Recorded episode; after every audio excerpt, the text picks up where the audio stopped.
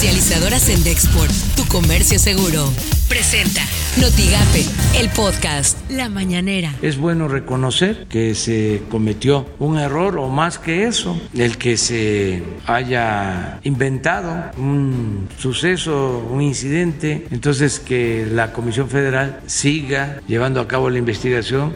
Vamos a, exponer eh, la fuerza y la grandeza de México para este año del 21. No va a costar mucho, pero todo se va a hacer con austeridad. Eh, el compromiso es vacunarlos a todos, tanto trabajadores del sector salud, del eh, gobierno, del sector público y del sector privado. Esto suena en. Noticias MBS con Luis Cárdenas. El secretario de Salud de Coahuila, Roberto Bernal, afirmó que la doctora Carla Cecilia Pérez, quien presentó reacciones adversas a la vacuna contra el nuevo coronavirus, se encuentra completamente recuperada. Enhorabuena. Eso vale la pena para que no tengamos ahí más elementos de los antivacunas que, híjoles, también están desatados. Por las mañanas, con Ciro Gómez Leiva. Se cumplen dos semanas del inicio de vacunación contra coronavirus en México y hasta anoche apenas se había vacunado a poco menos de 44 mil personas, el 0.03% de la población ha sido vacunada en estas primeras dos semanas.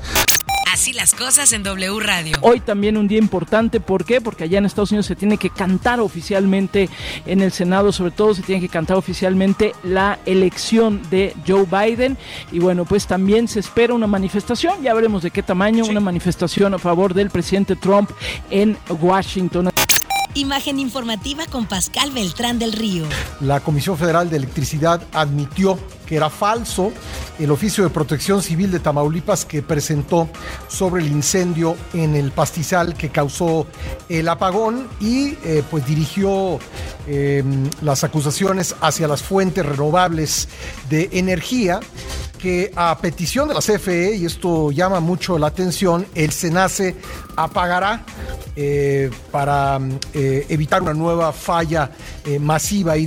Editorial Notigape con Martín Cifuentes. El 2021 será un año muy, muy complicado. Deje usted ya el término de atípico. Vamos, el término más adecuado para anticipar lo que será este año es complicado, enredado, caótico. Mire, seguirá la pandemia. Lamentablemente continuarán los contagios y los fallecimientos. El tema de la vacuna seguirá siendo una madeja cada vez más difícil de desenredar. Vaya combinación. Enfermedad, vacunas que no llegan, economía maltrecha y políticos pidiendo el voto.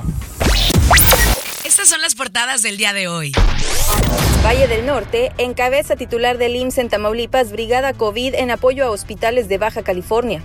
Periódico Contacto, será mujer la candidata del PAN a diputada federal por Matamoros. Noticias de Tampico, CFE aceptó que presentó documentos falsos sobre apagón masivo. Reforma advierte Pemex crisis por adeudo. El Universal, incertidumbre en médicos particulares por vacunación. El Financiero, Senace apagaría a renovables. Notigape descartan aumento en kilo de tortillas durante los primeros días del 2021. Así lo afirmó el vocero de la industria de la masa y la tortilla, Jorge Negrete Martínez. Esto se dio en el mes de diciembre, ¿verdad?